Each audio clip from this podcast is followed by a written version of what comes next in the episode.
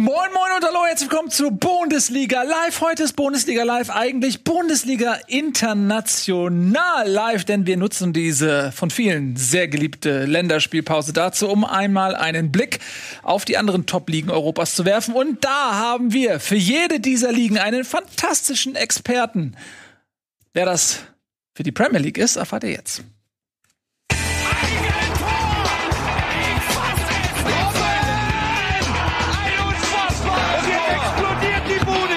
Kritisiert mir denn nicht zu viel. Das ist ein guter Mann. Schön, dass ihr da seid. Schön, dass er da ist. Florian Schmidt-Sommerfeld. Ich freue mich sehr. Ihr Hallo. kennt ihn alle. Servus. Fußballexperte, NFL-Experte, Handball-Experte, heute Bundesliga-Experte. Schön, dass du da bist. Jetzt habt ihr aber jetzt taktisch, ne, jetzt habt ihr einen Einspieler äh, tonmäßig von Wolf und Buschi gemacht und dann komme ich. Das ist natürlich eine herbe Enttäuschung. Das war jetzt nicht so clever für den Auftakt, aber ihr habt euch sicher was dabei gedacht. Herr Buschi wird dir sicherlich über Twitter irgendwas zukommen lassen dafür. Ja. Ganz viel Hate. Wie Solange immer. er uns nicht verklagt. Ich weiß gar nicht, ob er das jemals mitbekommen hat, dass er seit Jahren hier uns seine Stimme schenkt. ähm, ja, also, ich habe es gerade so ein bisschen äh, zu Beginn dieser Show schon angekündigt. Wir wollen die Pause nutzen, um einmal einen Blick auf die anderen Ligen zu werfen. Wir haben ja eigentlich auch immer eine Kategorie Bundesliga International. Das haben wir jetzt eine Weile nicht mehr gemacht. Deswegen ist das hier heute so ein kleiner Mischmasch. Ähm, und wie gesagt, zu jeder dieser Ligen haben wir uns einen Experten äh, eingeladen. Und Florian macht eben den Unterschied, äh, den, den Anfang, den Anfang für die Premier League. Äh, ich wollte nur ganz kurz fragen, ob Nico da ist. Yo. Ah, du siehst aus wie Florian, aber du klingst wie Nico. Das ist gut. Ja, genau. Gut Ich für hab, dich. Ich hab mir, ha hab mir Haare wachsen lassen. Ja. ähm, schön, Florian, kannst du einfach Fall. deinen Mund bewegen und Nico redet? Kriegen wir das hin? Da Sohn ist der beste Sender der Welt.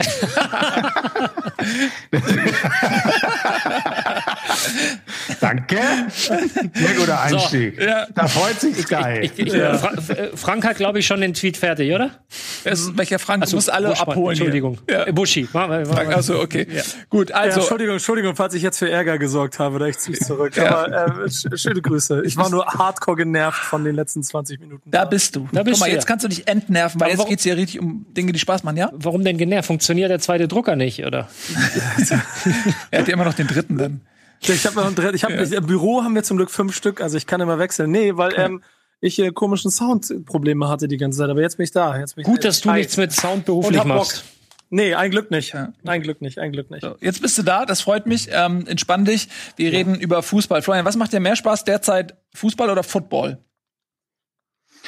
Oh, äh, naja, ich befasse mich wieder viel mehr mit Fußball, deswegen macht mir das ehrlich gesagt mehr Spaß. Football, ich muss schon ehrlich sagen, oh Gott, da stürzen wir jetzt gleich tief rein, ne? Aber ähm, der Blick nach Amerika hat mit diesem äh, komischen Mann im Weißen Haus generell nicht mehr so viel Spaß gemacht in den letzten Jahren. Ähm, ich kann das dann so zu den Playoffs und zum Super Bowl abschütteln, aber sonst fühle ich mich beim Fußball schon sehr, sehr wohl. Das ist schon geil. Wir haben ja nicht, nicht umsonst eingeladen. Wir wollen natürlich unsere Sendung mit großen Namen füllen, aber hauptsächlich haben wir dich aber auch wegen deiner Expertise eingeladen, weil du machst ja für Sky sehr viel Premier League diese Saison.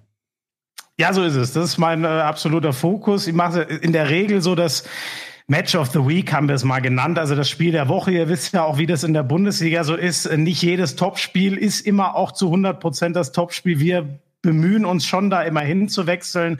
Also mit Liverpool, Man City oder so äh, kriegen wir das schon hin, dass das dann immer das Spiel ist, was wir dann auch mit Experten übertragen. Ähm, das ist so das, was mir an der Premier League mit am meisten Spaß macht, dass wir da einen, Doppelkommentar machen so können. Und ähm, ja, sonst äh, es ist es sind wahrscheinlich schon so 40 Spiele im Jahr, ähm, die ich die ich mache. Also es ist schon mein absoluter Fokus. Kennst Ich du wollte mal ganz kurz, ich wollte Ja? mal ganz kurz zwischendurch, aber ich möchte mal ganz kurz noch was zur Einladung sagen, weil ich ihn ja so geärgert habe. Ich will ihm nämlich mal ganz viel Lob dafür aussprechen, dass ich ihm wahnsinnig gerne, also ich höre ganz wahnsinnig gerne zu bei den ganzen äh, Kommentatorenjobs, auch schon damals bei, äh, bei, bei, bei äh, beim Football zum Beispiel, ran FNL, NFL. Es hat immer sehr viel Spaß gemacht. Das wollte ich dir nur jetzt einmal auf Sender sagen, weil ich dich eben so geärgert habe.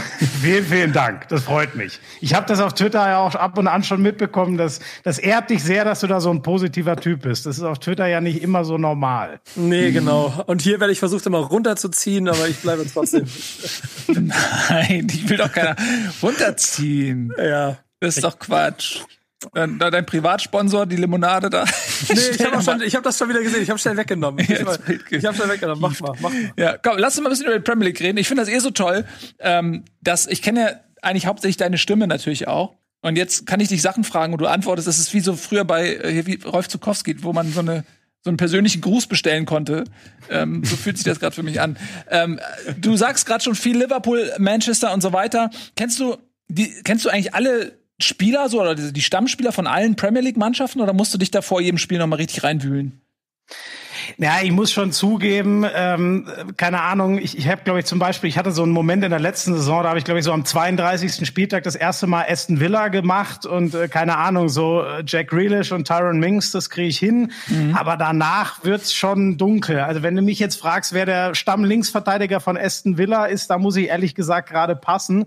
Das kapriziert sich dann schon so auf die ominösen Big Six, von denen wir ja so viel äh, immer reden, weil ich die eben auch sehr regelmäßig kommentiere aber wenn es dann so in die unteren Tabellenregionen gibt, da habe ich schon noch äh, ein paar Lücken leider. Da muss ich hoffen, dass ich den Job noch zehn Jahre weitermachen darf. Dann, dann kenne ich, glaube ich, auch die nur noch auswendig. Mhm. Es sei dir verziehen. Jetzt sprichst du von den Top Six. Ich finde, da können wir gleich schon mal so ein bisschen thematisch, was heißt gleich, ist schon eine Viertelstunde rum, ähm, schon mal so ein bisschen thematisch auch rein, weil dieses Jahr scheint die Premier League ja ordentlich durchgewürfelt worden zu sein, zumindest zu Beginn der Saison. Die letzten Jahre waren relativ eindeutig. Du hattest Liverpool und Manchester City, ähm, die das unter sich ausgemacht haben. Und wenn man sich die Tabelle jetzt mal anschaut, dann haben wir auf Platz eins Leicester, ja, was es auch schon mal gab. Es ist jetzt vielleicht gar nicht so spektakulär, aber äh, dann Tottenham, Liverpool äh, auf Platz drei und auch Manchester City musste schon eifrig Punkte lassen mit äh, zwölf Punkten aus sieben Spielen. Ist das ähm, in erster Linie der Mehrbelastung geschuldet, wie sie ja auch in der Bundesliga immer wieder thematisiert wird? Äh, ich glaube, dass es so arg verrückt ist, das Tabellenbild, da würde ich dir absolut recht geben, dass das schon definitiv mit Corona zu tun hat. Leicester hatte, muss man sagen, letztes Jahr schon so einen Lauf. Die sind ähnlich gut gestartet. Bei denen mhm. ist so ein bisschen dann die Frage, wie voll ist denn der Tank hinten raus? Weil das hat man schon gemerkt. Da hat Brandon Rogers, der hat eigentlich eine Elf gehabt. Und wenn er nicht unbedingt musste, das hat er so um den Boxing Day rum mal gemacht, dass er dann notgedrungen gewechselt hat, weil die ja dann da äh, durchspielen ohne Ende und das nicht alle durchhalten. Aber der zum Beispiel hat voll auf eine Elf vertraut und da hat man dann schon gemerkt, dass die hinten raus eingebrochen sind. Aber ähm, wenn ich jetzt sehe, Tottenham konnte man schon erahnen, dass die wiederkommen. Aber ich finde, das hat sich jetzt schon relativ schnell gefunden in der Saison. Southampton ist ja unglaublich weit oben mit dabei, die ja letztes Jahr, da war Hasenhüttel ja schon so gut wie weg. Der wurde ja von Leicester einmal an einem Freitagabend 9-0 mhm. abgeschossen. Und jetzt auf einmal mischen die da oben mit. Also ich finde schon, dass das kann man ohne die Corona-Viren eigentlich kaum erklären. Das Einzige, was sich so ein bisschen fortsetzt, ist, dass der große, erfolgreiche Club aus Manchester der letzten Jahre, Manchester City, ist nicht mehr so stabil wie äh, in, in Peps Jahren zwei und drei. Das war letztes Jahr schon so und setzt sich dieses Jahr fort.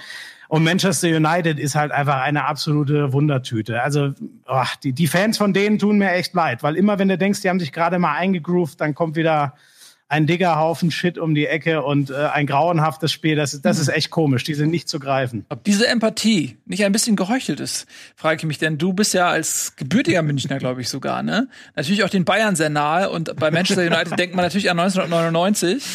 ähm, das stimmt. Ja. Das hat mir als Kind damals noch sehr, äh, sehr wehgetan. Aber ähm, in, inzwischen, das haben wir im Vorgespräch kurz geklärt, das ist schon lange her, dass ich noch so richtig mit den Bayern mitgefühlt habe. Inzwischen kann ich mir das relativ entspannt anschauen. Und warum auch immer, auch wenn mir das damals als Bayern-Fan, als kleiner Junge noch sehr wehgetan hat, ich hatte trotzdem immer eine Sympathie für Manchester United. Vielleicht ist das so ein bisschen so ein, so ein Stockholm-Syndrom oder so. Ich kann sagen, Ferguson, Beckham, das waren ja irgendwie auch war eine coole Truppe. Also wenn du dir die Truppe von so, damals genau. anschaust, ähm, wir haben, äh, wir haben tatsächlich dieses Finale 99 in der Corona-Pause, in der Fußballpause mhm. bei The Zone so retromäßig gezeigt. Ja. Und wenn du dann so die Namen durchgehst, das waren schon. Die hättest du schon alle vergessen. War, ja, fast. Das waren schon ein paar ziemlich geile, nein, keine Sorge, der Gag kommt durch. fast schon. Äh, ziemlich geile ja. Namen und ich glaube, sowas bleibt da natürlich auch hängen. Ähm, ja. Und äh, ja, die gute alte Vergangenheit. Aber äh, um jetzt auf United 2021 zurückzukommen, im Prinzip siehst du ne, ne, genau die Fortsetzung der ersten Wochen unter Solskjaer, dass du sagst, du hast ähm, die Wahrnehmung des Clubs ist deutlich positiver als in der, in der Zeit davor zwischen Ferguson und Solskjaer, aber zwei Schritte vor, ähm, dann manchmal ein zurück, manchmal zwei zurück und dann wieder einen halben Schritt vor. Das ist immer, wenn du denkst, äh, dass du recht so, oh, jetzt haben sie es aber, kommt halt, wo du sagst, okay, Leute, wollt ihr nicht oder könnt ihr nicht oder wo ist das Problem der Konstanz? Das ist eben genau der Punkt. Und man hat eben wirklich das Gefühl, weil man weiß, sie können eigentlich, kommt halt, äh, die Dortmunder würden es lieben, so eine Art Mentalitätsfrage, ne? Weil du dich schon fragst, wie kann denn ein Fußballer, der das kann, was Paul Pogba an guten Tagen kann, regelmäßig so unfassbar weit davon weg sein?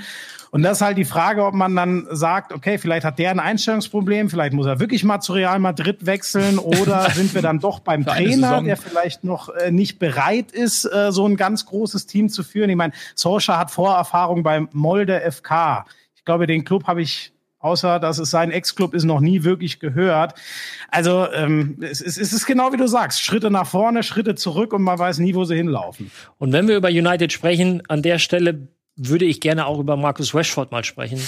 Weil was der momentan in England bewegt, ähm, fußballerisch finde ich, hat er sich tatsächlich stabilisiert. Wenn ich so an zwei Jahre zurückdenke, dann war es so dieser ganz klassische 19-jährige Nachwuchsspieler, der die Spiele abliefert, wo du sagst, danke, du schießt den Verein die nächsten fünf Jahre zur Meisterschaft und dann kommen halt wieder Spiele, wo du sagst, äh, nach 20 Minuten, komm, wir holen nicht runter. Also da hat er sich stabilisiert, aber was er insgesamt bei United geleistet hat, ist schon aller Ehren wert. Für die, die es nicht auf dem Schirm haben, er ähm, hat jetzt kurz zusammengefasst, kümmert sich um kostenloses Schulessen für Kinder in der Corona-Zeit, weil die Regierung da ja, zum Teil komische Entscheidungen trifft.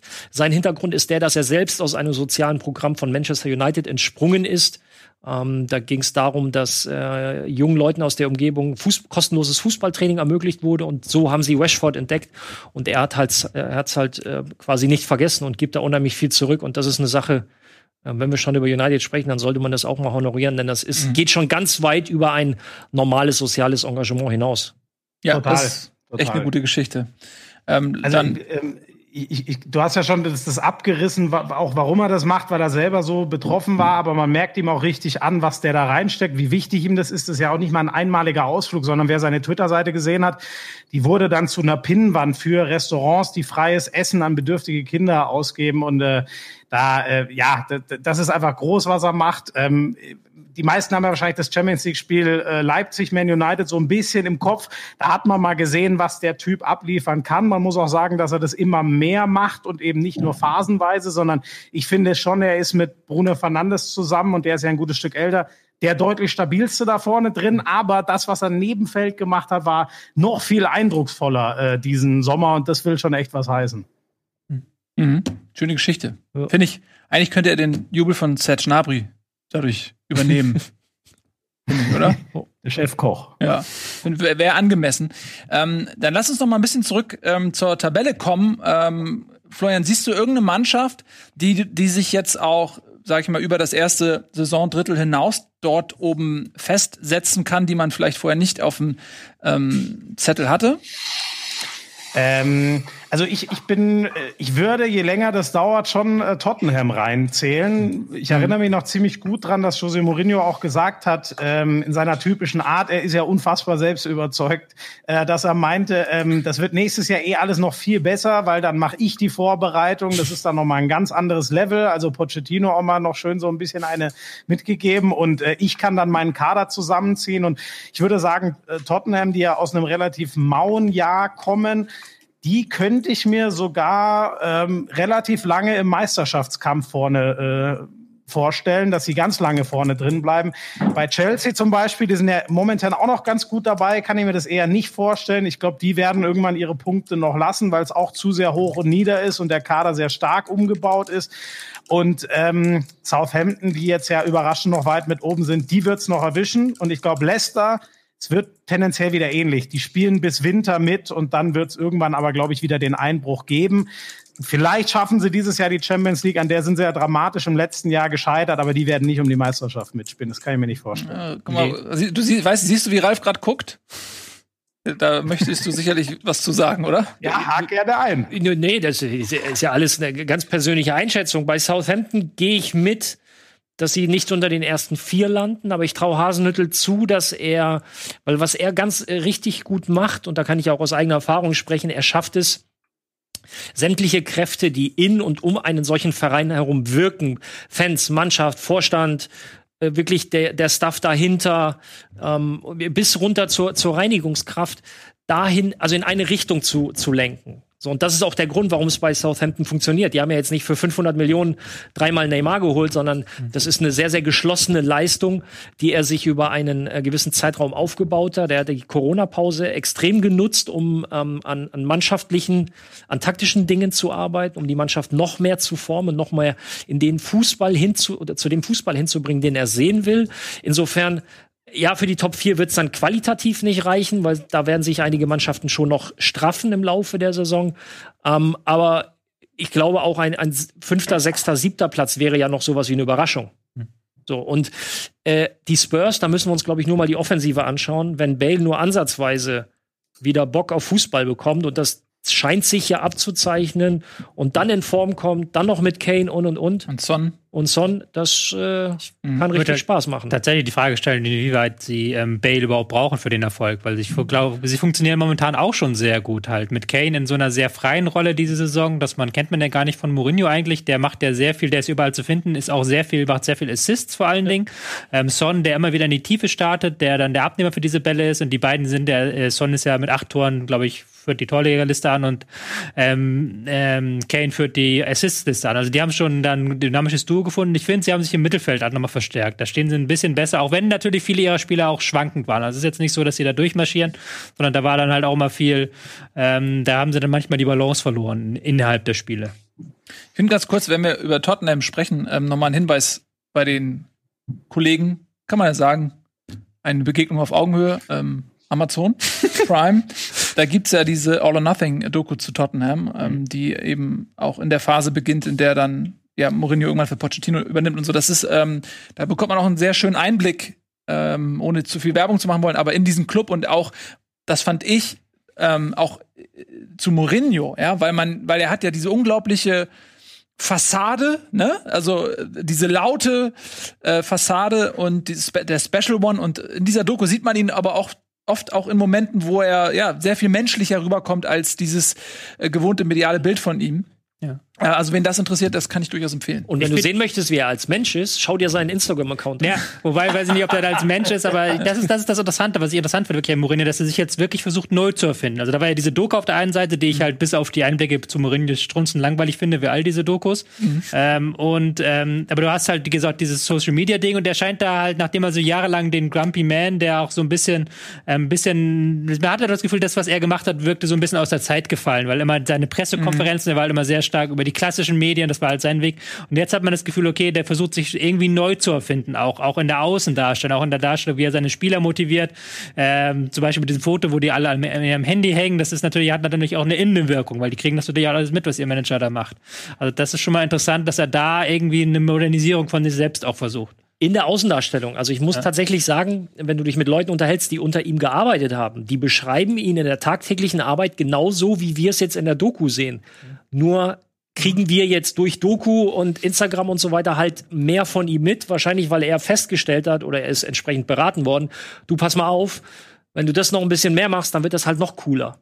Die eigentliche Arbeit, das macht er schon seit Jahren so. Also ich, ich kenne keinen, der unter ihm gearbeitet hat, der nicht gesagt hat, ey, in der Kabine, ich leg die Hand dafür ins Feuer, weil der, der stellt sich halt vor dich. Mhm. So, nur jetzt kriegt man halt mehr mit, weil der nicht mehr dieser Grumpy Old Man bei, bei den äh, PKs ist, der ähm, ja alles quasi niederfährt. Ja, und er hat, glaube ich, auch zu Beginn oder relativ zu Beginn seiner Amtszeit mal gesagt, ähm, die Leute sollen mal Geduld mit ihm haben. Ähm, Klopp hat in Liverpool auch vier, fünf Jahre gebraucht, bis er Titel gewonnen hat und da muss man ihm auch recht geben, ja. Die Zeit, dass er die Mannschaft so aufbaut, ähm, wie er sie haben möchte, sollte man ihm da irgendwie auch geben. Und wenn wir schon beim Thema Liverpool sind, nehme ich mir diese selbst äh, gebaute Überleitung und äh, reden wir mal über Liverpool, Florian. Ähm, die hat's jetzt ja nur arg erwischt, ne? Also hinten ähm, Trent Alexander-Arnold hat sich verletzt, Fabinho hat sich verletzt, der eigentlich in der Innenverteidigung dann der Vertreter von Van Dijk sein sollte und äh, Gomez hat sich auch noch verletzt. Also äh, was äh, kann man da noch erwarten von Liverpool jetzt? Also so ein Durchmarsch wie ähm, bis vor Corona in der letzten Saison. Es war ja, glaube ich, 28. Spieltag, bis die mal, äh, ah nee, wobei sie haben einmal unentschieden gespielt, aber die hatten ja irgendwie 26 Siege in 27 Spielen. Das ist, äh, das wird es dieses Jahr nicht mehr geben. Ich glaube auch nicht, dass es wieder so ein Run auf eine 100-Punkte-Marke, die haben ja City und Liverpool abwechselnd in den letzten Jahren gemacht haben. Das kann ich mir nicht vorstellen. Problem ist so, also es funktioniert immer noch vieles. Das Problem ist so ein bisschen, ähm, ich finde, man sieht schon sehr, wie viel Van Dijk da ausgebügelt hat, weil du sagen kannst, hier Robertson links, Alexander Arnold rechts marschiert ihr ruhig ganz nach vorne mit. Ihr könnt eigentlich einen zweiten rechts außen spielen und, und, und die drei, drei vorne können den Strafraum äh, besetzen, ähm, weil der Van Dijk hinten, der klärt eins zu eins eh alles weg die Qualität hat halt sonst dort niemand. Der, dem der, dem an guten Tagen noch nahe kommt, ist in der Tat Joe Gomez. Er ist ja noch jung, der ist glaube ich so 23 oder so, hat also sicher noch nicht den Erfahrungsschatz, aber der ist von den Anlagen her schon auch verdammt gut. Ähm, der hätte jetzt da vielleicht reinwachsen können. Jetzt fällt der auch aus. Fabinho ist so ein Eckpfeiler, der einfach genau weiß, was er in Liverpools System machen muss. Also das ist schon absolut dramatisch und ich bin da sehr gespannt. Ähm, in dem letzten Spiel jetzt gegen Man City vor der Länderspielpause äh, hat Klopp ja dann all seine vier Offensiven, also er hat dieses 4-3-3 aufgebrochen und hat zu den äh, fantastischen drei, wie sie immer heißen, noch Diogo Jota dazugenommen mhm. und die dann ähm, gegen den Ball in dem 4-4-2 auf einmal spielen lassen. Was also hieß, ähm, dass die beiden Äußeren eher wie Mittelfeldspieler verteidigen. Das war wirklich ein ganz anderer Ansatz. Und daran merkt man schon, ich kann mir nicht vorstellen, dass er das gemacht hätte, wenn er diesen Turm Van Dijk da hinten gehabt hätte. Dann hätte er sie weiter höher pressen lassen, so wie er es ja eigentlich gerne macht. Also man sieht schon, dass Klopp da echt viel taktisch sich überlegen muss, wie er das jetzt umbaut, das Fehlen von Van Dijk. Und ähm, ich glaube aber auch, dass Liverpool ja auch schon letzte Saison in der zweiten Hälfte dann so äh, gewisse Ermüdungserscheinungen hatte. Und da hatten sie viel über das Momentum dann äh, rübergekehrt, immer sehr späte Siege. Man hat auch jetzt das Gefühl, wie du es gerade beschrieben hast, dass ihnen das Klopp so ein bisschen äh, nach der Balance sucht. Also es gibt so Spiele, wo sie dann da vorne, wo es da vorne sehr wild ist, dieses in der Champions League, dieser ähm, Sieg gegen Midtjylland zum Beispiel, der eigentlich 2-0 ausging, aber das war halt beide Seiten Chance um Chance, es ging ja hin und her, so dass sie da halt, dass da halt diese Balance fehlt im Spiel, die man in der letzten Saison, in der, gerade in der Hinserie oder auch in der Saison davor immer hatte, ähm, dass man momentan da noch nicht genau 100% weiß, wie, wie will er die Mannschaft ausstellen, wie will er deine Balance zwischen äh, Hardcore-Pressing und äh, aber auch hinten sicher stehen gewährleisten, genau. eben weil Van Dijk fehlt auch. Und er hat dieses Kaputtpressen als Element einfach nicht mehr so mhm. wirklich. Das können sie in der Risikovarianz, wie sie es vorher gemacht haben, nicht mehr machen. Das hat man ja gegen Aston Villa schön gesehen. Mhm. Äh, 2 zu 7. Was mhm. passiert, wenn es auch nur mal einen Tick in die falsche Richtung läuft? Äh, zum einen fehlt dir die Absicherung durch, durch Van Dijk und zum anderen hast du halt eben auch das Problem, und da sind wir dann wieder auch bei der, bei der Premier League im Gesamten, die verzichten halt auf fünf Auswechslungen. Und dann ja. müssen sich die Trainer tatsächlich etwas überlegen, wie sie dann durch diese Saison kommen, inklusive der beiden Pokalwettbewerbe, inklusive äh, nationale Wettbewerbe, also die Vereine, die, äh, Entschuldigung, die international unterwegs sind. So, und wenn du dann halt nicht diese Option der fünf Wechsel hast und äh, das macht halt tatsächlich einen Unterschied, dann musst du dir du merkst ja halt schon, dass diese fünf Wechsel so, es ist jetzt nicht die, äh, die, das ist natürlich nicht der einzige Grund, aber es ist natürlich auch ein Mitgrund, warum in der Bundesliga zum Beispiel die Tabelle sehr ähnlich aussieht wie vergangenes Jahr, trotz Corona und trotz Doppelbelastung und in der Premier League zum Beispiel sieht sie komplett anders aus, weil da eben natürlich die Belastung nochmal eine ganz andere ist für die Spieler. Dazu kommen wir ja, in den anderen Ländern ist es ja gar nicht mal so anders. Ja. Also auch in ja. Spanien und Italien ja. sind durchaus Mannschaften da oben, mit denen man per se erstmal nicht gerechnet hätte, beziehungsweise die Großen haben sich in den ersten Spielen ähm, sehr, sehr schwer getan. Ja, aber es ist halt, ich finde es nochmal krasser in England ist immer die krasseste Liga, was das ja. angeht, finde ich. Bei in Spanien hast du noch andere Erklärungen auch. Ja. ja. Mhm. Weil Bas hat zum Beispiel ja schon 8-2 verloren, als noch letzte Saison war und die, weil das dann andere war. So, und ja. es gab ja das Bestreben, ähm, jetzt nach dem Derby haben ja sowohl, äh, Derby, Entschuldigung, nach dem, nach dem City-Liverpool-Spiel sowohl Guardiola wie auch Pep, äh, wie auch, auch Klopp gesagt, äh, oder haben es nochmal angesprochen mit den, mit den Wechseln, dass das halt, ja, dass man sich dann ins eigene Fleisch schneidet. Und man muss ja nicht auf Teufel komm raus, du hast es eben gesagt, man muss ja nicht auf Teufel komm raus immer die die Liga sein, die es anders macht. Aber das wurde ja auch nicht vom Verband entschieden, meine ich, sondern von den Vereinen, von den kleineren, die das abgeblockt haben, weil die natürlich äh, auch erkannt haben, dass für sie darin ein Vorteil liegt. Wenn sie eine kleinere qualitative Dichte haben als die großen Vereine, dann werden sie natürlich daraus profitieren können. Und so ist es dann ja auch. Hm? Ähm, lass uns noch ganz kurz über City reden. Ähm, ja, die noch länger als Liverpool im Prinzip die dominierende Mannschaft der Premier League waren in den, in den letzten Jahren. Äh, die sind auch schlecht gestartet. Liegt das auch an Verletzungen, äh, an Belastungen oder hat das vielleicht eher noch auch Abnutzungsgründe des Trainers? Äh, ich ich habe langsam wirklich das Gefühl, also ich, ich halte Pep, äh, da, da, da ist Tobis Inter äh, äh, Urteil quasi, denke ich, interessanter, aber ich halte ihn für den besten Trainer der Welt, vor allem in taktischer Hinsicht immer noch. Ich finde es unfassbar, was der immer macht und sich ausdenkt. Frage ist, ob er es manchmal übertreibt. Die Diskussion kennen wir aus diesem relativ peinlichen Champions League aus, was wir hingelegt haben gegen eine äh, personell deutlich schlechter besetzte Mannschaft. Ich habe schon das Gefühl, dass das für manche Spieler langsam anstrengend wird, wenn man so Spy Beispiel David Silva nimmt, der war ja zehn Jahre bei Manchester City und den haben sie scheinbar richtig bekniet, ob er nicht noch mal ein Jahr die Fäden ziehen will. Und, und dem war das einfach zu anstrengend. Und die englischen Medien zumindest schreiben das schon so ein bisschen ähm, Pep zu. Ähm, Verletzungen waren bei, das, das geht noch bei denen, die sind jetzt nicht arg getroffen. Bei denen ist es, glaube ich, wirklich eine Frage der äh, Eingespieltheit, was vor allem die Defensive angeht. Die hat ja letztes Jahr schon gewackelt, weil Laporte, der eigentliche Abwehrchef, so lang verletzt war. Und jetzt hat Pep ja noch mal zwei Hochkaräter dazugeholt, äh, den, den AK Ake und den Ruben Diaz. Und Diaz scheint jetzt auch der zweite Mann zu sein, den er einsetzt. Aber das braucht, glaube ich, einfach noch ein bisschen Zeit, bis die sich gefunden haben. Also man merkt bei denen schon noch, die Abwehr ist schon immer noch relativ schwammig und das kriegt diese Offensive halt nicht jedes Mal umgebogen. Wenn die mal nicht 1-0 in Führung gehen, ist es bei City inzwischen schon mehr die Regel als die Ausnahme, dass sie sich schwer tun. Ja, äh, es gibt ja das berühmte Zitat von Bela Gutmann, ich hoffe, ich habe nicht falsch ausgesprochen, Trainer in den 50er, 60er Jahren, ähm, der gesagt hat, das dritte Jahr, danach kannst du es vergessen, danach verlierst du die Spiele. Also das dritte Jahr ist das, ist das Ende für jeden Trainer. Kannst du jetzt natürlich sehen, wie du willst, aber das ist halt so eine Philosophie, an die aber auch Guardiola immer geglaubt hat. Der hat sich hat ja, die Vereine gewechselt. Der hat ja, der hat ja Barcelona hat das vierte Jahr auch nur gemacht, weil er sich hat überreden lassen. So, er war eigentlich auch schon nach drei Jahren durch. So und ähm, bei Bayern hat er drei Jahre gemacht. Jetzt ist er jetzt das erste Mal im fünften Jahr ist er jetzt, glaube ich, oder? Also das, das, das ist eine ganz neue Situation für ihn und du merkst halt auch, das ist ja auch der Unterschied gewesen, wenn du die Doku angeguckt hast, gab es ja auch mit Guardiola, die wie was wie der unter Strom ist, wie der von seinen Spielern 100 Prozent verlangt angelangt.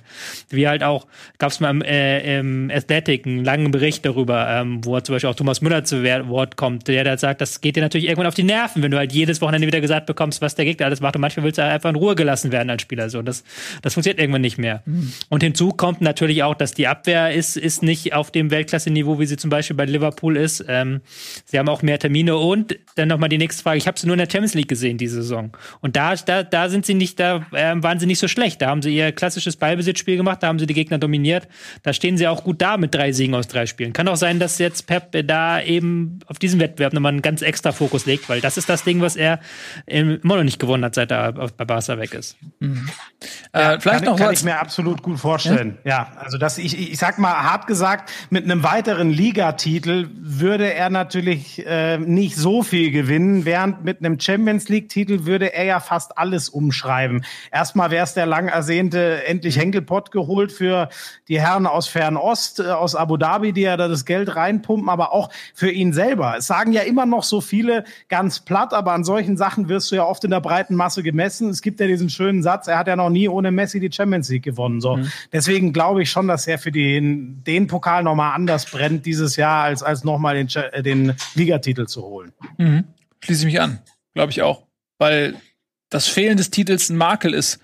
Ähm, den er ausmerzen muss, ist ähm, sich ähnlich. Lass uns doch mal ganz kurz über eine andere Mannschaft sprechen, die äh, auch vor gar nicht allzu langer Zeit äh, die Champions League gewonnen hat, auch wieder gegen die Bayern, ähm, Chelsea. Und dort spielen ja seit dieser Saison mit Kai Havertz und Timo Werner zwei deutsche Nationalspieler.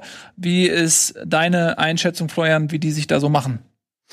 Ich finde, die machen sehr gut. Vor allem Timo Werner, das hat mich sehr überrascht. Ich dachte, dass der relativ viel Anlaufzeit braucht, um sich an die Körperlichkeit zu gewöhnen, dass der äh, regelmäßig Spieler überlaufen kann. Ähm, das hat Matthias Sammer ja mal in schallendes Gelächter versetzt und das sieht man in der Premier League auch immer noch. Da ist er halt vielen einfach Gott gegeben überlegen, aber dass der sich so schnell im Sturmzentrum zurechtfindet, hätte ich ehrlich gesagt nicht äh, gedacht. Ich sehe ihn auch immer noch mehr in dem System von Frank Lambert, ehrlich gesagt, auf links links außen, egal ob sie jetzt 4-3-3 oder 4-2-3-1, zwischen den beiden wechselt, wechselt Lampard in der Regel. Ich sehe ihn eher als, als links außen. Ich glaube, dass er da mehr zu Hause ist, als, als wenn er 12 Zweikämpfe gegen diese Innenverteidiger bullen. Und die hat eigentlich jeder in der Premier League ähm, spielen muss. Bei Kai Havertz ist es so, ähm, da habe ich mich am Anfang ein bisschen gewundert, wenn du den holst, für die Summe, trotz Corona-Sommer, äh, ähm, dann musst du ihm auch auf, auf der 10 den, den Weg frei räumen, sozusagen. Dann musst du auf das 4-3-3, äh, 4-2-3-1 gehen für ihn und das mit aller Konsequenz spielen. Man hat schon deutlich gemerkt, als sie ihn erst so ein bisschen auf dem rechten Flügel da einbringen wollten. Ich glaube nicht, dass das in der Premier League sein Zuhause sein kann. Ich will jetzt nicht sagen, dass er da verschenkt ist, aber wenn du sagst, das soll unser Mann der Zukunft sein im Mittelfeld und das Gefühl habe ich schon, dann muss für mich bei ihm der Weg durchs Zentrum führen. Mhm. Lieben Dank für deine Einschätzung. Florian, wann bist du äh, das nächste Mal zu sehen? Ähm, jetzt am Sonntag machen wir äh, Liverpool gegen Leicester. Also da oh. werden wir gleich wieder ein Indiz kriegen, ob wir eine ganz spannende Meisterschaft kriegen oder ob Liverpool die dicken Dinger dann doch wieder gewinnt. Super. Vielen lieben Dank, Florian Schmidt-Sommerfeld, für deine Zeit, für deine Einschätzung zur Premier League. Wir machen jetzt ein bisschen Werbung. Danach geht es weiter mit Spanien. Und wer da unser Experte ist, das erfahrt ihr gleich.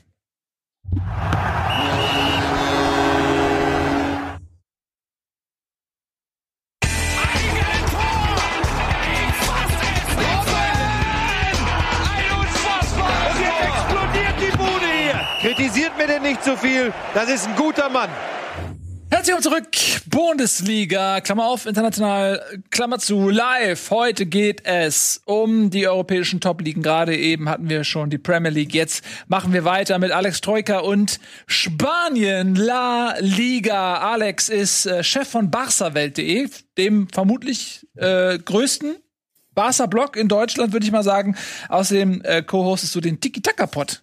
Ja, yes. und hi. Hi, und heute bist du da, um mit uns über die äh, spanische Liga zu sprechen. Heute vermissen wir übrigens Eddie, der ist heute nicht da, hat keine Zeit, dafür ist aber Nico da. Hallo und Tobi natürlich sowieso. Ähm, lass uns äh, mal direkt mit Barcelona anfangen, ähm, Alex. Ich steig direkt rein, weil wir so wenig Zeit haben. und wir haben eben schon so viel ver verplempert. Ähm, ähm, Im Vorfeld der Saison gab es dieses Riesendrama mit Lionel Messi. Ich weiß nicht, ob ihr den kennt. Habe hab ich nie mitbekommen, nee. Ne, ist, also er, was, war, was war da los? Unglaublich zerstritten, dieser Verein. Er wollte eigentlich auch wechseln, das hat sich dann aber zerschlagen. Ich weiß nicht, ob er jemals wechseln wollte oder ob er noch kokettiert hat. Ähm, jetzt läuft es überhaupt nicht bei Barcelona. Äh, du schreibst an einem Blog barcawelt.de, wer sollte sich besser auskennen als du? Was ist denn da gerade los? Ja, er wollte weg und durfte nicht. Ähm, so zumindest seine Story. Ähm, jetzt musste er bleiben und im Endeffekt unter Kuhmann muss er jetzt die bestmögliche Leistung bringen. Und ich habe mit, mit Ralle, Grüße an die Runde übrigens, äh, mit Ralle schon drüber privat gesprochen, wie schwierig das ist, wenn du quasi mit den Gedanken schon weg bist, wenn du weg wolltest, aber nicht weg durftest, wie schwierig es dann ist, Leistung zu bringen. Ne? Ähm, ja, das ja, ich glaube. Also kurz zur Erklärung, warum, warum wir zwar, wir, wir sprechen tatsächlich regelmäßig, weil ähm, er mit Barca-Welt die perfekte Vorbereitungsquelle für, für Barca-Spiele ist, beziehungsweise sie das sind, weil da kriegst du tatsächlich, ja, ihr scannt den kompletten spanischen Medienraum mehr oder weniger, wenn ich das so, wenn ich das so sehe und übersetzt ja, ich, das ich und cover jede, jede Pressekonferenz, jede News, ähm, ja, every day. Also tatsächlich quasi. für Leute, die sich da ein bisschen einarbeiten wollen, ist das, kann ja. ich das nur ans Herz legen.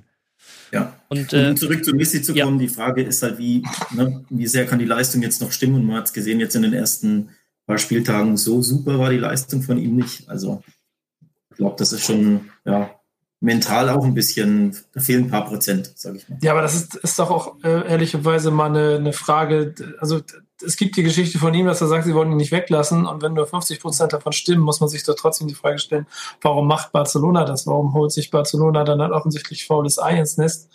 Ähm, ich konnte mir die ganze Zeit immer nur vorstellen, dass es wirtschaftliche Gründe hatte, weil sie unbedingt ganz viel Ablöse haben wollten äh, anders kann man es nicht erklären, weil andersrum jetzt in den Verhandlungen um die äh, eventuelle Reduzierung der Spielergehälter, das ja wiederum dafür sorgt, dass er Rebelsführer ist, der sagt, nee, ich, ich, wir geben hier auf gar keinen Fall irgendwas ab, was wiederum Barcelona finanziell in arge Schieflage bringt. Also hat man ja eigentlich nur Verlierer gehabt in der ganzen Runde. Ja, im Endeffekt ist Messi immer auch ein Politikum. Also mehr als nur ein Spieler ist der beste Spieler der Welt, vielleicht sogar aller Zeiten. Ähm, ist aber, wie gesagt, durch sein Standing auf dem Platz und neben dem Platz für den Verein und für die Mannschaft eben mehr als ein Spieler, nämlich ein Politikum. Und du willst beispielsweise als Bartomeu, der jetzt nicht mehr Präsident ist, du willst nicht der Präsident sein, der den besten Spieler der Geschichte quasi ja, rausgeekelt hat oder verloren hat. Und dementsprechend war das irgendwie auch ähm, ja, mit einem Gesichtsverlust oder wäre es verbunden gewesen, wenn Messi unter ihm eben gegangen wäre. Aber was ist ja, denn da überhaupt? Ähm, was ist dann da überhaupt äh, quasi vorgefallen, dass Messi so mit dem Club, bei dem er ja nicht nur groß geworden ist, also auch wirklich im wörtlichen Sinne groß geworden, er ist ja ähm, quasi aus Argentinien damals ähm, in die Jugendakademie gekommen, also er hat sein, sein ganzes Leben dort gespielt. Ähm, da, da muss ja was passieren, bis du so einen Bruch anstrebst. Wie viel Zeit hast du? ja, genau. Ähm, die Kurzform ist, was ist passiert? Ein 2 zu 8 in der Champions League gegen den FC Bayern München ist passiert. Ähm, und das war so quasi der, ja, nicht mal der Tropfen, der, der Eimer, auf den, der das fast zum Überlaufen gebracht hat, weil er da eben gesehen hat, dass die Mannschaft eben nicht mehr wettbewerbsfähig fähig genug ist, um eben ja die nötigen Titel zu gewinnen, die er sich eben erwünscht. Und da ist einfach die Champions League der Titel Nummer eins, denn die Meisterschaft haben sie ja, ich glaube, in acht der letzten elf oder zwölf Jahre gewonnen.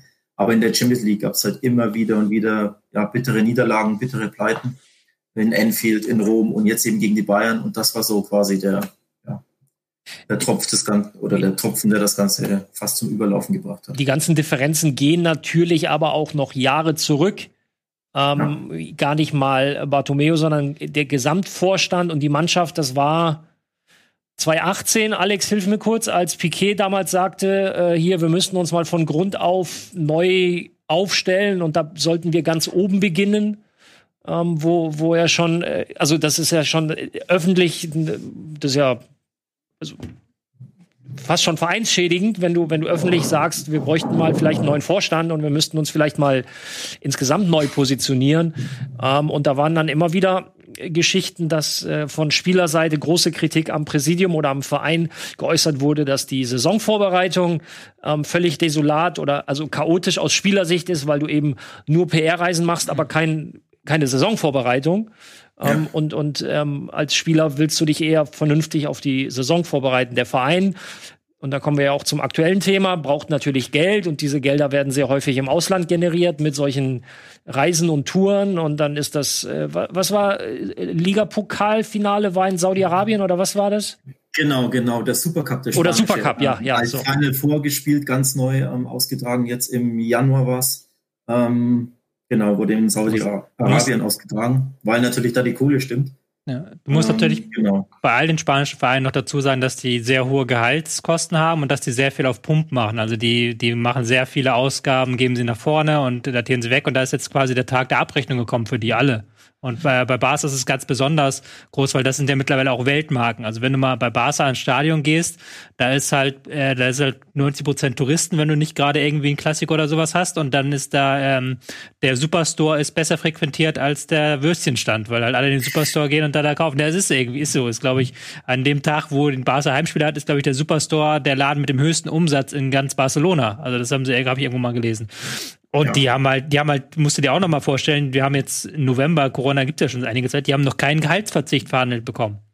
Also letzte Saison haben sie mal irgendwie, glaube ich, ein bisschen was gehabt, aber für diese Saison haben sie immer noch keinen Gehaltsverzicht verhandelt bekommen bei Barca. Mhm. Genau, letztes Jahr, ähm, also in der letzten Saison im, weiß gar nicht, wann es war, Juni, Mai, irgend sowas, ähm, konnten sie sich einigen. Da hat die Mannschaft auch ein paar Prozent verzichtet, aber jetzt zur neuen Saison quasi ähm, haben nur Piquet und Ter Stegen und noch zwei, drei andere, die quasi einen neuen Vertrag bekommen haben, der dann angepasst wurde, die verzichten auf ein bisschen was, zumindest kurzfristig. Ähm, also so eine Stundung quasi ist, wurde da verhandelt und wird auch weiterhin verhandelt, aber das Groß der Mannschaft hat sich nicht da, noch nicht einigen können. Und, und die Finanzierungsmodelle gerade der beiden großen Vereine, das ist halt zum Teil schon abenteuerlich. Also wenn du die siehst, dann wird das Trainingsgelände für 150 Millionen verkauft und man mietet oder pachtet es dann für 50.000 nagelt mich nicht auf die Summe fest, mir geht's nur ums Prinzip. Mhm. Wird dann halt für einen Bruchteil des Geldes wieder gepachtet für 30 Jahre, aber du hast halt mal Kenn eben noch einen Verein, der sowas ähnliches hast halt hast halt wieder äh, kurzfristig eine gewisse Liquidität geschafft oder die äh, wie Tobi es sagte, die Schulden so ein Stück weit erstmal vorgeschoben und hast dir Zeit erkauft. Aber äh, durch Corona bist du jetzt an irgendein bist du jetzt an einem Punkt, da fallen dir halt auch die kreativen Finanzierungsmöglichkeiten irgendwann nicht mehr ein. Aber ich, da würde ich gerne mal drüber sprechen. Also, weil das ist jetzt gerade, wir kommen gleich noch zu Madrid, aber Alex, du bist jetzt ja wirklich auch ausgewiesener Barca-Experte, deswegen verhandeln wir das jetzt mal an dem Verein. Erstmal, ähm, Barcelona wäre auch ohne Corona in einer Krise gewesen. Sportlich, vermutlich auch ein bisschen finanziell. Wie tief kannst du vielleicht gleich mal sagen? Äh, und jetzt kommt eben da oben drauf noch diese Geschichte. Ähm, da liest man hin und wieder wirklich Schreckensmeldungen, die bis zur Zahlungsunfähigkeit des Vereins gehen. Wie schlimm ist es denn jetzt tatsächlich um äh, Barcelona bestellt? Ähm, Sie haben im letzten Jahr im Sommer ähm, angegeben, dass Sie 100 Millionen Euro Verlust gemacht haben, eben aufgrund der Corona-Krise, weil Sie eben so auf Kante genäht haben, Ihr Budget. Also Sie nehmen gut eine, fast eine Milliarde ein und geben aber auch gut 950 Millionen Euro aus für Gehälter hauptsächlich. Also ich glaube, die Gehälter machen 60 Prozent der Ausgaben des Vereins aus. Ja, wie viel da auf Messi fällt, kann man sich wahrscheinlich ein bisschen denken, der sehr, sehr viel bekommt. Und dann kommt noch Griesmann hinzu, dann kam noch der ein oder andere Großverdiener hinzu, Busquets, Piquet sind ja auch sehr, sehr lange im Verein, haben sehr, sehr viele äh, ja, äh, Vertragsverlängerungen bekommen. Also sie haben das Budget eh schon auf Kante genäht. Und dann kam eben Corona hinzu und dementsprechend sind sie jetzt ja richtig, richtig in den Miesen quasi. Das ist doch wahrscheinlich dann auch einer der Gründe für einen Suarez-Transfer gewesen, oder? Also ich weiß gar nicht, ob es da jetzt noch irgendwie persönliche Dinge gab, aber bestimmt auch wirtschaftliche, genau, was genau. man da schon gesehen hat. Und was wiederum auch wieder, um zu dem Beginn der Geschichte zu kommen, auch ein Baustein für Lionel Messi bei Barcelona ist, wo ich den auch irgendwie den Jungen verstehen kann, wenn du dein ganzes Leben lang ähm, für einen Verein gegeben hast und am Ende merkst, ey, ich will vielleicht noch ein bisschen, aber kann hier nicht, dass der vielleicht weg möchte, dass man ihm eigentlich hätte also hat das ähm, Pillard ganz schön formuliert. Er meinte, glaube ich, irgendwie, den muss eigentlich einen Teppich ausrollen, die Fanfaren aufstellen und ihn mit Jubel aus der Stadt begleiten und sagen, vielen Dank für alles, was du für uns 20 Jahre lang getan hast und jetzt geh deines Weges. Und genau das haben sie nicht gemacht. Und ich glaube, da ist einer der Sargnagel, wahrscheinlich das größte Problem, das sie haben. Ich glaube, Engel hat es ja gerade gesagt. Und ich habe das auch im Chat gelesen. 30 Millionen Handgelder schuldet der Verein noch Lionel Messi. Die Frage, ob er die aus der Insolvenzmasse dann noch kriegt in, in Anzahl seiner eigenen Trikots, die noch im Lager liegen oder so. Wobei Barca, glaube ich, too big to fail ist. Ähm, mhm. Wir haben jetzt schon ein bisschen Zeit darauf verwendet. Lasst mal auf sportlich vielleicht kommen, halt, was, wie, wie die Situation aussieht, weil Barca ähm, macht ja da auch da keinen guten Eindruck. Was, ich habe von dieser Saison relativ wenig von Barca gesehen, muss ich gestehen. Müsst ihr beide mir beantworten. Warum läuft es da nicht rund ähm, auf dem Platz? Was sind da die Schwierigkeiten? Kann ja nicht alles nur sein, dass Messi keinen Bock hat, oder? Ähm, ich finde, du hast äh, schon in der Vorbereitung oder in den ersten Wochen von Kuman so immer mal wieder in den, in den äh, zwischen den Zeilen lesen können, dass man nicht so von Spielerseite nicht unbedingt glücklich ist mit dieser Entscheidung. Ähm, ich finde die Auftritte tatsächlich mh, größtenteils uninspiriert. Ähm, das spricht dafür, dass die Mannschaft noch nicht so ganz überzeugt ist von dem, was der Trainer von ihnen verlangt, in welche Richtung der Trainer sie schickt und ähm, vieles dann doch noch mit einer gewissen Qualität, die ja zweifelsohne auch neben Messi noch auf dem Platz steht, gelöst wird. Nur geht es halt nicht immer gut. Ähm, und so ein bisschen die Hoffnung Barca's sind, glaube ich, jetzt auch so die ganz Jungen. Mhm. Mit Ansu Fati und, äh, und Rodri, äh, beide 17, glaube ich, ja. wenn ich nicht, ja. Mhm. Ähm, Pedri. Äh, äh, Pedri, Entschuldigung. Ähm, der jetzt aus der zweiten Liga gekommen ist und, und da mal richtig jetzt Alarm macht ähm, und tatsächlich auch von Messi sehr akzeptiert wird. Und ähm, das ist in anderen Vereinen undenkbar, aber beim FC Barcelona ist es halt so. Du musst in der Gunst von Messi stehen, damit das funktioniert. Und das tut er. Aber in, in Summe ist das noch sehr. Mir fehlt auch total die Dominanz im Mittelfeld. Und das war das, was Barcelona immer ausgezeichnet hat. Ich sehe Busquets, boah, der ist jetzt halt auch schon mhm. nicht mehr der Jüngste. Und ich finde, das merkst du sowohl im Nationalteam, ich durfte ihn ähm, unter der Woche im, im Schweiz-Spiel auch noch mal äh, bis zu seiner Auswechslung mitbegleiten, wie auch bei Barca. Also die Basis, dieses sehr dominante Mittelfeld, sowohl gegen den Ball wie auch mit dem Ball, weil wenn da mal der Ball unterwegs war, war das ein, ein, ein, äh, ein Bermuda-Dreieck für den Gegenspieler. Ähm, das funktioniert halt nicht mehr. Barca ist deutlich angreifbarer, als sie es ähm, mal waren. Also man sollte nicht vergessen, dass diese Mannschaft jetzt in einem, genau in den letzten zwölf Monaten drei verschiedene Trainer hatte.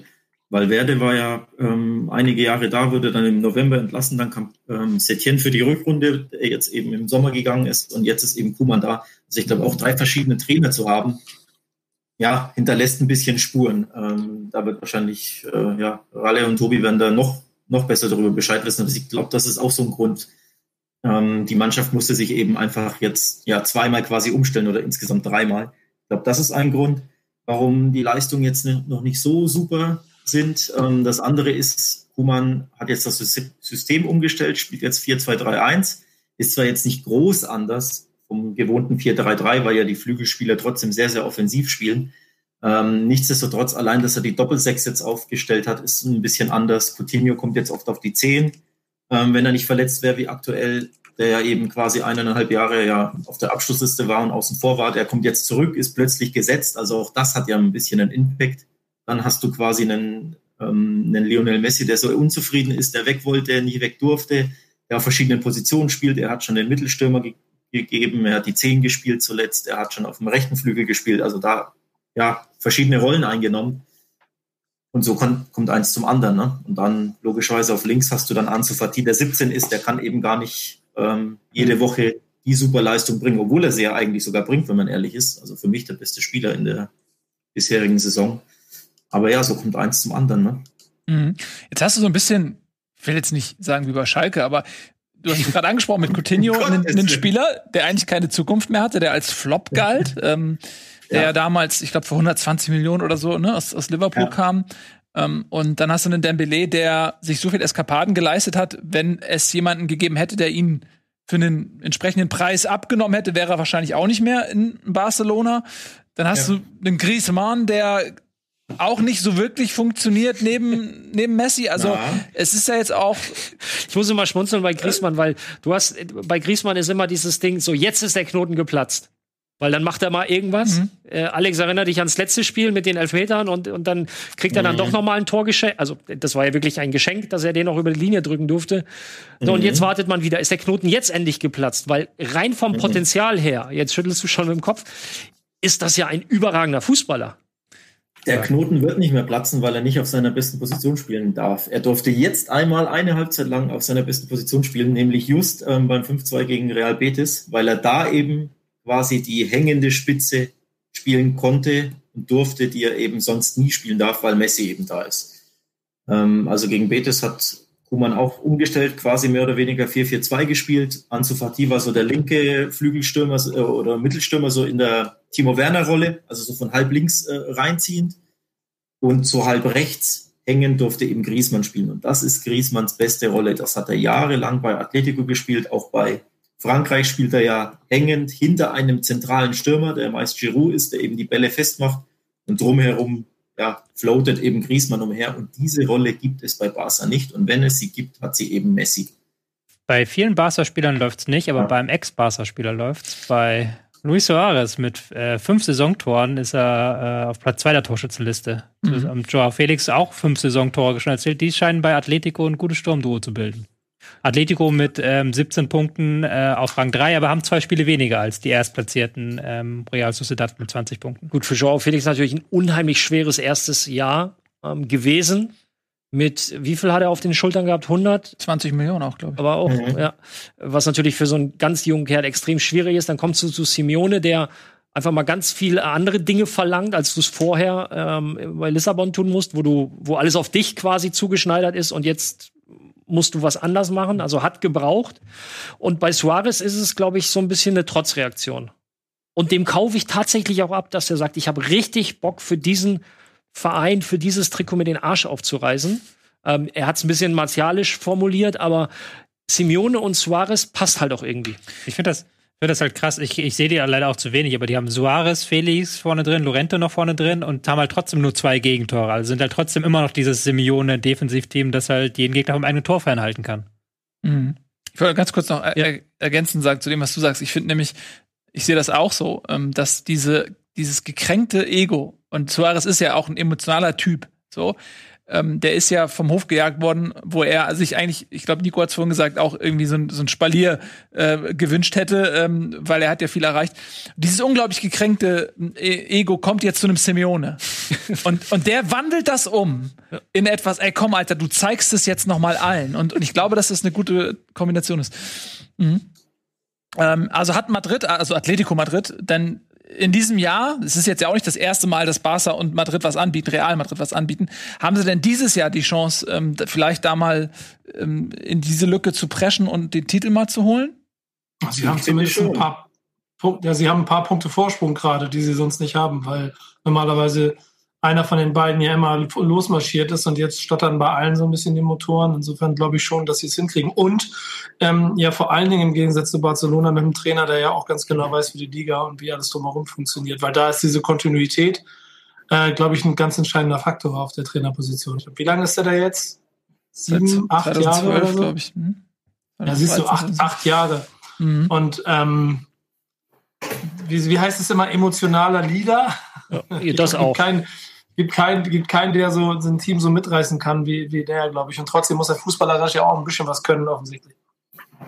Ja.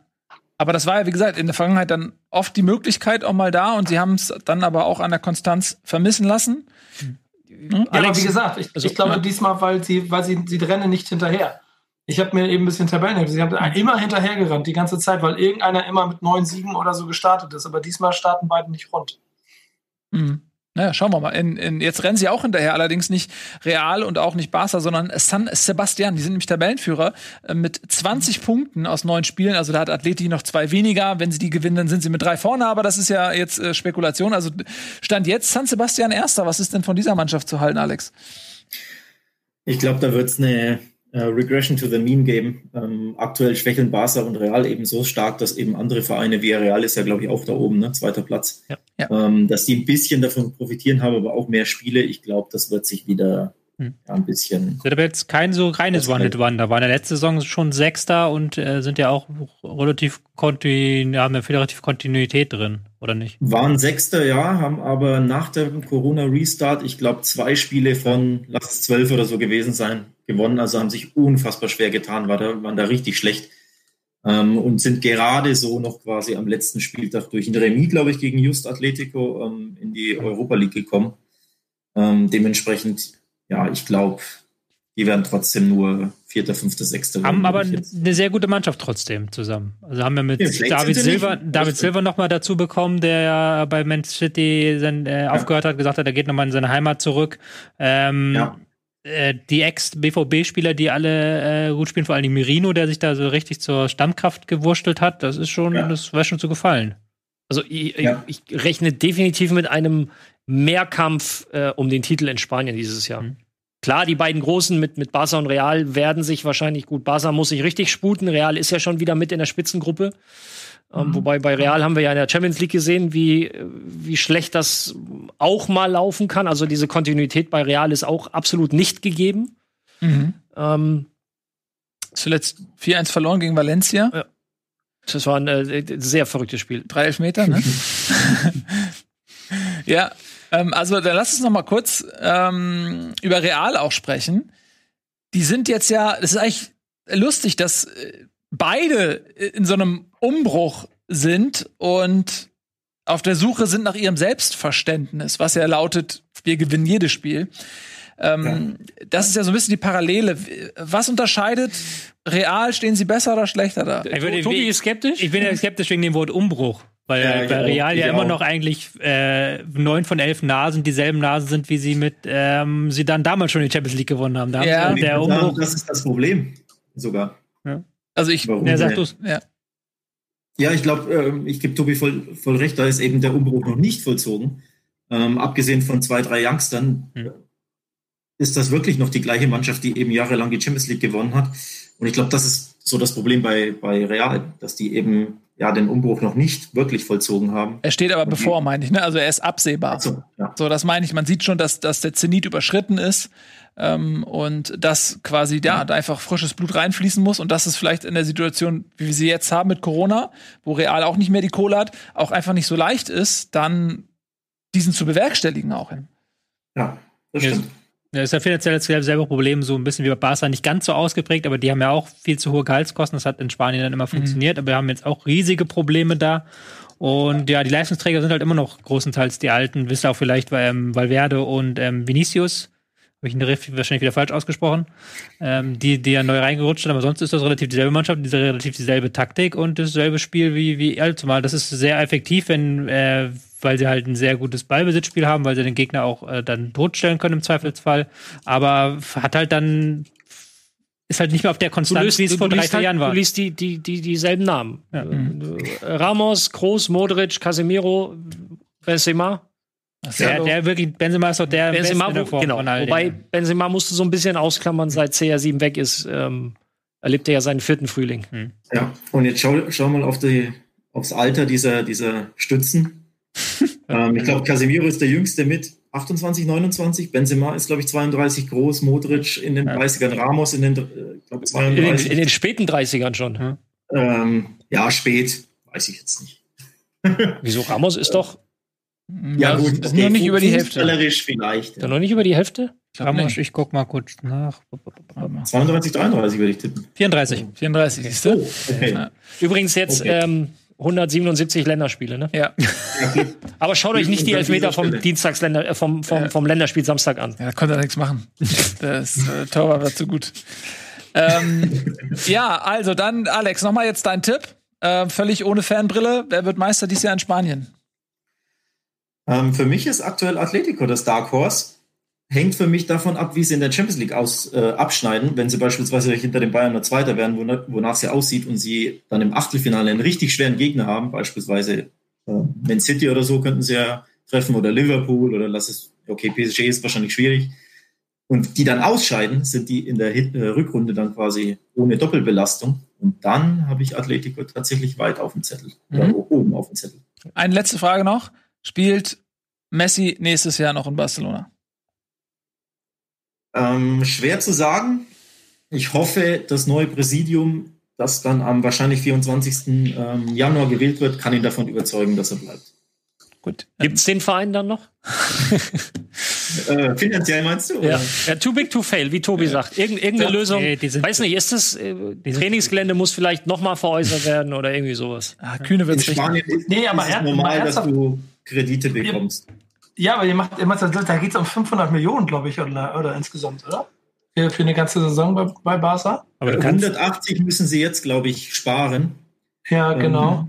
du kannst halt nicht Jetzt, der, der ja. Barca-Präsident sein, der Me- Messi vom Hof gejagt hat und du kannst nicht die Regionalregierung Katalan oder die Stadtregierung in äh, Bar- Barcelona sein, die Barca pleite gehen lässt. Das geht auch nicht. Das sind so Dinge, die gehen nicht. Ja, ich glaube auch nicht dran. Also Barca wird, äh, glaube ich, diese Krise überstehen, in welcher Form auch immer. Ähm, wer dann da irgendwann mal spielt und ob sie dann vielleicht ein paar Jahre zur Regeneration brauchen, okay, aber ich denke auch, der, der Club ist so groß. Das wird schwer. Diese Sendung ist ähnlich groß. Auch Bundesliga wird die Zeit überdauern. Vielen lieben Dank. Alex, barcawelt.de ist die Internetseite, die ihr euch anschauen solltet, wenn ihr ja, insbesondere über Barca äh, Bescheid wissen wollt. Ralf, der ohnehin schon Experte ist, macht das vor jedem Spiel und holt sich da die Informationen ab. Also ihr könnt äh, mir glauben, diese Seite ist legit. Ja. Also gleich geht es hier weiter nach der Werbung mit der Serie A und ihr dürft sehr gespannt sein, wer da unser äh, kompetente Gast ist. Und wir sagen Tschüss, Alex, vielen Dank und bis gleich. Tschüss, servus. Und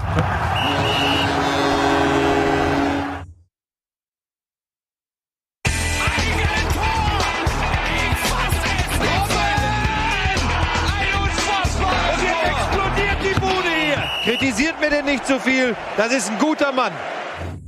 Herzlich willkommen zurück. Bundesliga live. Klammer auf, international. Klammer zu. Jetzt geht es um die Serie A. Sascha Felter ist da. Er ist Autor unter anderem, schreibt er für Cavanis Friseur. Das äh, ja, ist eine ziemlich coole Seite. Fußballkultur, viele tolle Artikel.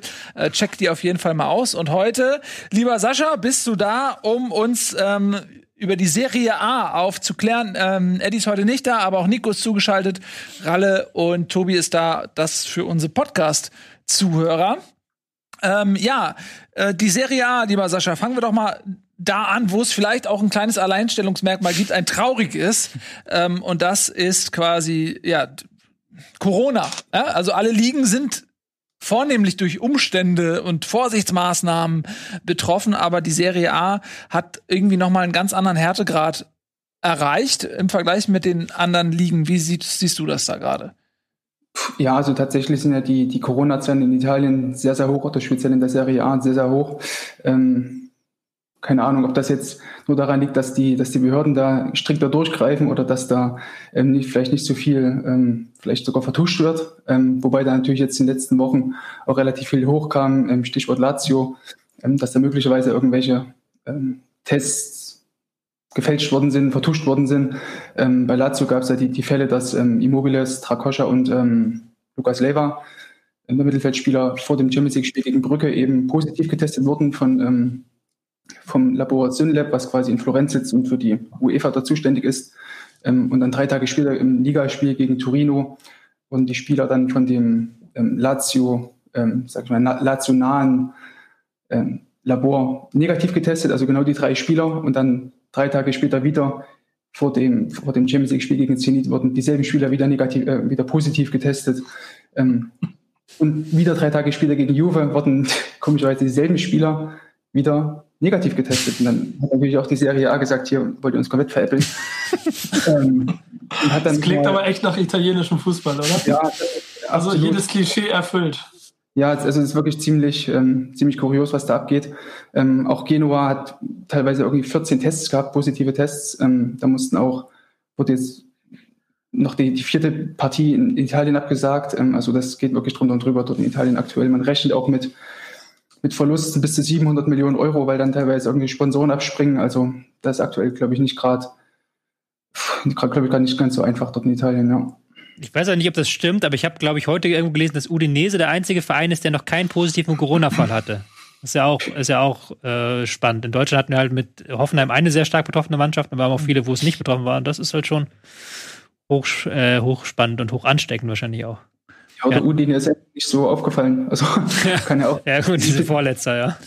Also, aber, also, mal abgesehen davon, dass das natürlich jetzt hochgradig gefährlich ist, ähm, erscheint einem das ja fast schon auch, also so ignorant und stümperhaft, sowas zu versuchen. Äh, das kommt jetzt ja raus. Also, man weiß ja nicht, okay, was ist jetzt tatsächlich noch nicht rausgekommen, aber diese Dinge kommen raus, weil das ja eben jetzt äh, nicht wie bei, bei, der Tour de France ist, dass du da ähm, deinen Arzt hast, mit dem du im Hinterzimmer da dein, dein Doping betreibst, sondern äh, das sind ja auch unabhängige äh, Labors. Es gibt internationale Spiele, wo du es dann eben einfach nicht mehr fälschen kannst. Und dann kommt das raus, dann hast du die Situation, dass jetzt Lazio, du hast es angesprochen, mit Immobile äh, einen Fall hatte, der äh, wohl positiv getestet war und trotzdem gespielt hat.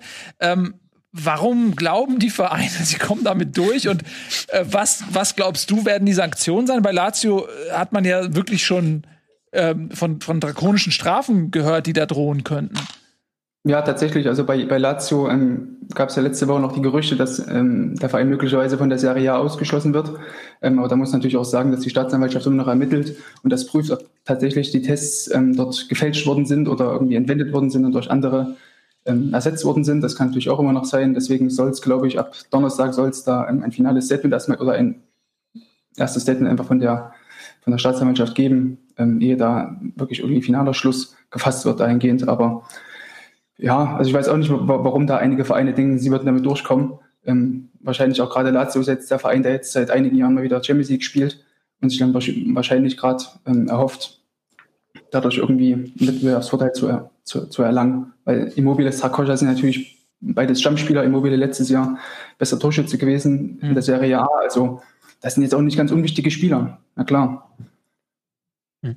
Ja, also so kann man sich auch ein Stück weit selbst äh, zugrunde führen. Weißt du, ich weiß gar nicht, inwiefern dein, dein Blick auch äh, quasi über das Sportliche noch hinausgeht, aber hast du einen Eindruck, wie das so in der Bevölkerung aufgenommen wird? Weil bei uns in Deutschland zumindest ist das ja auch durchaus eine lebendige Debatte, inwiefern dem Fußball da Prioritäten eingeräumt werden oder inwiefern quasi man auch beim Fußball sozusagen ähm, dann da auf die Bremse treten müsste. Stichwort Tests, äh, Testkapazitäten und so weiter und so fort. Hast du da irgendeinen Eindruck, wie die Bevölkerung in Italien darauf reagiert? Ähm, tatsächlich gar nicht so sehr. Habt ihr mich jetzt ähm, ganz falschen Fuß erwischt, aber ähm, natürlich auch, glaube ich, auch mit dem Hintergrund ähm, die, dieser Bilder, die damals im Frühjahr diesen Jahres äh, grassierten in, in Bergamo, ähm, ist natürlich die, die ganze Bevölkerung Italien, glaube ich, sehr ähm, bedacht darauf, dass, dass so ein Fall dann nicht mehr passiert und dass dann eben solche Spiele wie damals, glaube ich, Valencia gegen Atalanta in, in der Champions League dort nicht irgendwie als so Super Spreader Events ähm, aufgemacht werden. Mhm. Also die Vereine sind trotzdem der Bedacht, jetzt nicht das Stadion mit irgendwie tausend Leuten zu füllen oder so. Ich glaube auch tatsächlich, dass äh, Serie A eine der äh, dass in Italien die, sie hatte mal irgendwo eine Auflistung gesehen, wie die Einschaltquoten sich entwickelt haben. Zum Beispiel in Deutschland ist ja Bundesliga hochgegangen im PayTV und bei Italien hast du halt, glaube ich, einen riesigen, riesigen Abfall gehabt. Also, dass die Leute einfach nicht weniger einschalten, die, die, die äh, Fußballliga. Mhm. Ähm, Ja. Dann lass uns mal jetzt, jetzt haben wir genug über Corona. Ich wollte dich jetzt auch gar nicht auf dem falschen Fuß. Das ist, ist auch nicht deine Expertise, also war mein Fehler ähm, äh, dazu. Ähm, aber lass uns mal über Sport, über Sportliche so ein bisschen reden, denn es geht ja nicht nur über, äh, um Corona, sondern es geht halt eben durchaus auch noch um positive sportliche ähm, Dinge, die da passieren. Zum Beispiel ein Mann namens Slatan Ibrahimovic, der mit ähm, ja, 59 Jahren gefühlt ähm, auf einmal äh, sportlich eine Renaissance erlebt oder vielleicht ist es gar keine, weil er durchgehend gut ist und äh, ich glaube jetzt sogar aktuell vorne liegt in der Torjägerliste. Ähm, Acht Tore hat er geschossen. Und Ja. das trotz zwischenzeitlicher Corona-Pause. ja, ist das jetzt äh, diese Saison, in der das große ähm, AC Milan vielleicht auch wieder aus diesem äh, schwarz-weißen Schatten ähm, Juves treten kann, weil Juve selber so ein bisschen schwächelt? Können da andere Mannschaften ähm, diese Saison noch dazukommen? Ja, absolut. Also ich denke, dass wenn Juve gestürzt werden kann, dann in dieser Saison, glaube ich. Ähm, einerseits, weil natürlich, natürlich Juve diesen, diesen Umbruch einfach hatte in diesem, diesem Sommer.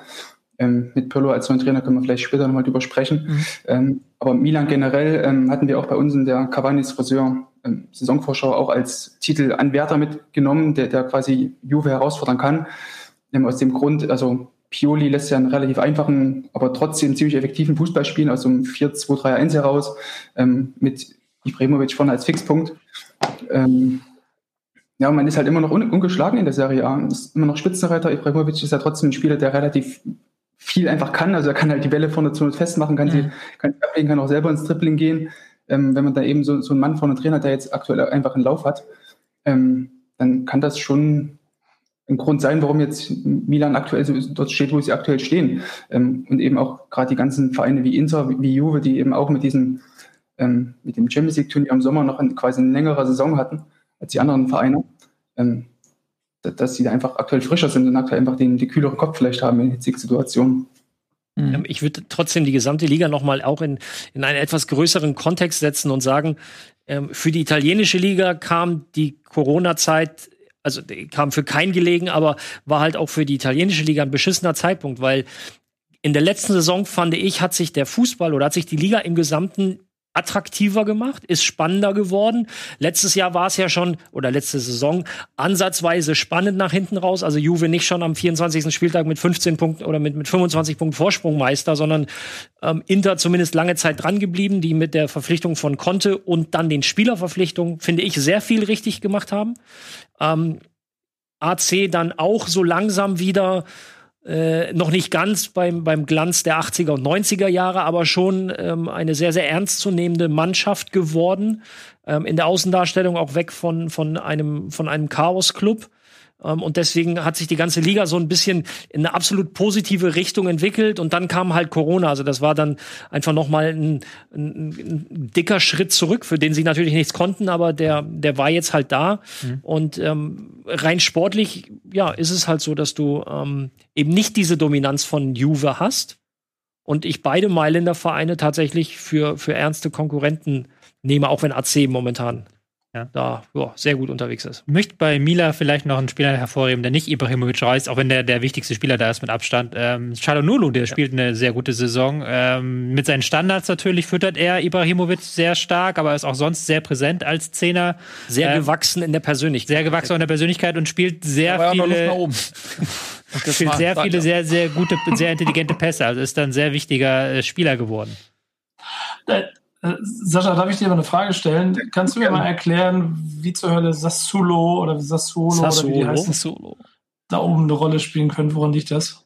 Ähm, liegt einfach daran, dass man mit, äh, ich hoffe, ich spreche das richtig aus, den Trainernamen, ähm, De Serbi als Trainer einen, einen Mann an der Seitenlinie hat, der wirklich sehr langfristig denkt, ähm, immer versucht, auf Ballbesitz zu spielen. Die haben eher so, also am ehesten kann man es vielleicht vergleichen mit dem, dem Hoffenheim von Nagelsmann damals, ähm, immer so ein Steilklatsch, Steilspiel, immer viel direkt, viel Ballbesitz. Also die spielen wirklich immer von hinten heraus Fußball und aktuell läuft es für sie einfach ganz gut. Man hat dann gegen, gegen Napoli vor, vor zwei oder drei Wochen, glaube ich, ähm, auch gewonnen, obwohl viele Leistungsträger gefehlt haben, ähm, also wie Caputo oder ähm, auch andere Spieler, die da einfach gefehlt haben. Man hat es trotzdem geschafft durch sicherlich viel Matchglück, also hat dann auch ähm, gegen Ende hin mit Maxi Lopez einen guten Konter noch gefahren, hat dann 2-0 gegen, gegen Napoli gewonnen. Also aktuell läuft es einfach für, für Sassuolo ganz gut. Ähm, und ich glaube auch, dass Sassuolo vielleicht so unter die Top 6 kommen könnte mit, mit viel Glück. Sassuolo ist so, so, so, das klassische Beispiel für einen Verein, der einem Trainer Zeit und Ruhe gibt, weil dort gibt's keinen Druck. Mhm. Dort, dort erwartet niemand, dass du in die Champions League kommst Mhm. und sagst, pass auf, welche Spieler brauchst du? Oder er geht hin und sagt, ich hätte gern für die Position dieses Spielerprofil für da, da. Dann lässt man ihn in Ruhe arbeiten und dann hast du so ein so ein Verbund einfach, der der wirklich gut funktioniert. Du hast ähm, äh, kein Du hast keinen Stress, du hast keinen Druck, sondern kannst dich voll und ganz auf deine Aufgabe konzentrieren. Für ganz, ganz oben wird's dann halt, also äh, für den Meistertitel wird's nicht reichen, aber für einen überraschenden Europa League Platz kann es durchaus ähm, funktionieren. Mhm. Ich, ich, ich habe da noch eine zweite Information gefunden, die ich auch noch mal in die Runde werfen wollte. Ich weiß nicht, ob, das, ob wir schon durch sind, aber weil auch hier natürlich die, die Schuldenfaktor sind und äh, italienische Liga für mich auch seit jeher eine Liga ist, in der ich eigentlich davon ausgehe und fast enttäuscht wäre, wenn nicht jeder Verein sich irgendwo heillos äh, verschuldet. Ich war ein bisschen überrascht darüber, dass äh, offensichtlich der AC Milan der Verein ist, der am meisten in der Kreide steht. Heißt das mit anderen Worten, jetzt haben sie es endlich mal wieder geschafft, oben mitzuspielen und das aber auch gleich so teuer erkauft, dass sie sie gleich wieder in den Ruin treibt? Oder woran liegt das? Also weil doppelt so viel ähm, Bedarf habe ich gelesen, wie zum Beispiel Juventus Turin. Da redet man von 200 bis 100 Millionen Lücken. So, was sagt ihr dazu? Also ich ähm, meine mich zu erinnern, das war ja der äh, Berlusconi Club und der wurde doch veräußert an irgendein chinesisches Konsortium oder so weiter. Also das, die, die, die Finanzen, da bin ich so ein bisschen. Die Chinesen waren doch Inter, oder? Sascha, erzähl, erzähl du mal. Nee, ich glaube, also ich glaube tatsächlich, dass beide Vereine ja in chinesischer Hand Ja, sind. ja. Ähm, da gab es, glaube ich, vor zwei oder drei Jahren mal dieses Derby zwischen Inter Chinesico? und AC. Genau, ja, dieser, der Chinesico, genau. Ähm, der dann irgendwann um 12 Uhr mittags oder so gespielt wurde, also damit das halt in der chinesischen Primetime irgendwie Mhm. läuft. Ähm, Mhm. Also die sind beide, glaube ich, in chinesischer Hand, ja. Ja, von der, also meine ich, also wenn, wenn, wenn man davon spricht, dass die so tief in der Kreide sind, die Finanzierungsmodelle, Modelle. danke, sind, sind so undurchsichtig, zumindest, also für mich jetzt als jemand, der sich nicht in der Tiefe damit beschäftigt, dass ich jetzt zumindest erstmal in Frage stellen würde, ob diese Zahl, die du vielleicht irgendwo recherchiert hast, dann auch tatsächlich ähm, die, der, die Finanzkraft widerspiegelt ähm, bei, solchen komischen Modellen.